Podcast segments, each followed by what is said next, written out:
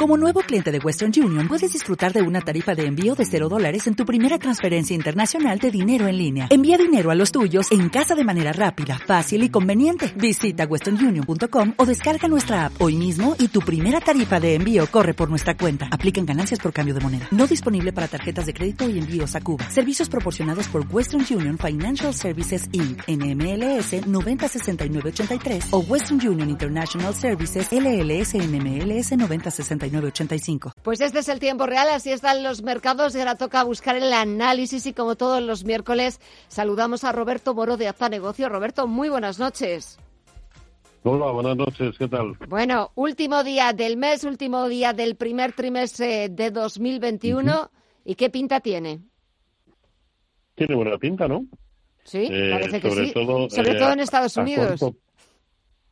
Sí, pero bueno, en Estados Unidos eh, hoy eh, concretamente, ¿no? Eh, pero en realidad el SP500, eh, vamos a ver cómo cierra al final, ¿no?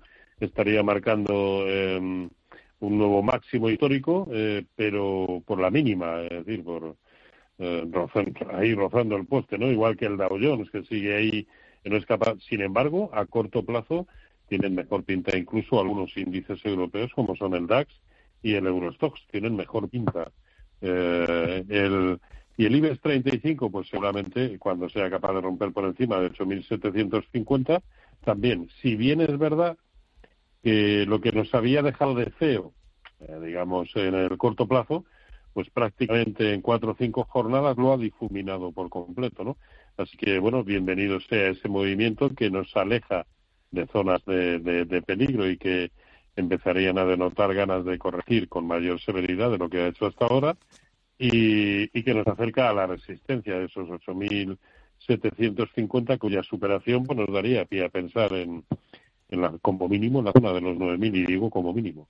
Así que bien, tiene, tiene buena pieza. Si a esta fiesta europea eh, se es capaz de sumarse en el índice sectorial bancario europeo, eh, rompiendo por encima de 91.30, pues ala, ya la, el, el programa de festejos será completo. el programa de festejos completo, espero que nos inviten a ese programa de, festejos. Hoy hemos visto en el IBEX 35 también, claro, toca hacer balance del mes y del trimestre. Y la verdad es que la bolsa española está salvando bastante bien la papeleta. Sí, sí, sin duda, sin duda. Lo que pasa es que, a ver, hay títulos de los que más peso tienen en el, en el índice que siguen sin eh, digamos, sin eh, ayudar eh, demasiado, como son los bancos, que todos ellos tienen que romper las resistencias equivalentes a las que acabo de mencionar para el propio índice sectorial. tampoco ayuda, evidentemente, Telefónica, empezará a hacerlo si es capaz de, empezar a confirmar por encima de la zona de cuatro euros. Y, y, la verdad es que mm, entre Iberdrola, eh, y ArcelorMittal, en fin, pero yo creo que es más bien el sesgo general que el particular de determinados títulos. Hay algunos de ellos que evidentemente lo, eh, lo están haciendo bien y tienen pinta de continuar haciéndolo bien, pero yo creo que en el momento actual sigue siendo preferible estar, sobre todo por una cuestión de volatilidad ¿eh? y de minimizar daños, sigue siendo preferible estar mejor en índices que en acciones. Y si echamos un vistazo a los valores, a ver estos días en la bolsa española, en la bolsa europea, ¿qué te está gustando? A ver, a mí en la bolsa española me gusta mucho ArcelorMittal, no lo digo de ahora, hace ya bastante tiempo. ArcelorMittal, eh, Celnex eh, lo está haciendo muy bien a corto plazo y no solo por el movimiento de hoy que lo ha llevado a romper una resistencia importante. En Agas, Mafre, en el momento en que sea capaz de consolidar y solo en ese caso de consolidar por encima de 1,83, 1,84. Siemens Gamesa ahora sí empieza a tener eh, eh aspecto de, querer eh, recuperar, al menos la secuencia de mínimos, eh, perdón, de máximos decrecientes ya la ha roto. por tanto, mm, bueno, sí, puede tener buen aspecto. Y, y le diría que, que poco más. En el mercado europeo, Linde, Capgemini y poco más. Y poco más. y si nos vamos... ya, le digo que en el momento actual prefiero estar más en índices que, en acciones. Y si nos vamos a Estados Unidos, ¿alguna cosita o, o no? No, de momento no. De momento nos quedamos. no, no, porque los, los, grandes de los tecnológicos, a ver, el movimiento de hoy evidentemente les viene muy bien, pero todos ellos hasta ayer eh, estaban rondando más zonas de soporte eh, que, de, que de resistencias eh, en contra de, bueno, desde luego, más próximos a los soportes de lo que estaba el propio índice, ¿no? Eh, por lo tanto, no, no, no, no veo títulos eh, en concreto que sean susceptibles de entrar en compra, a no ser pues eh, Home Depot o alguna cosita de estas, poco más, ¿eh? Poco más. Y, eh, y desde luego, pues eh, mejor hacerlo en índices, que es la quinta vez que, lo digo, que, que, que en acciones, sí. Me iba a preguntarte por el, por el precio del petróleo también. Parece que vuelve a recuperarse después de esos vaivenes con lo que ha pasado con el carguero y por el euro. Siguen los 1,17 y pocos movimientos también estamos viendo.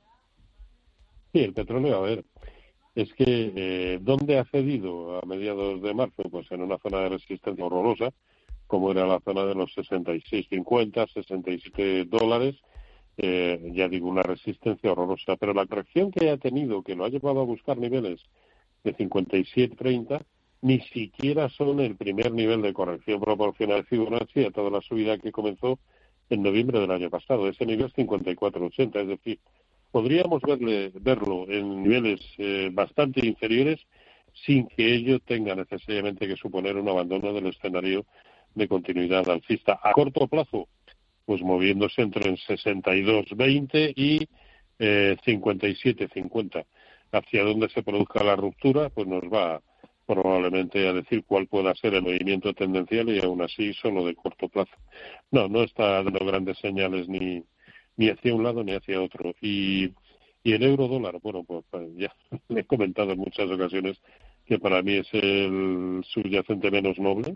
Eh, por lo menos no digo al análisis técnico, pero sí a mi análisis técnico, porque eh, la verdad es que eh, soy probablemente el mejor creador de opinión contraria porque no doy ni una. Entonces, eh, pues, pues, no sabría decirle. no Ahora mismo parece a corto plazo más proclive a buscar niveles de 1.16 que a tratar de recuperar, ¿no?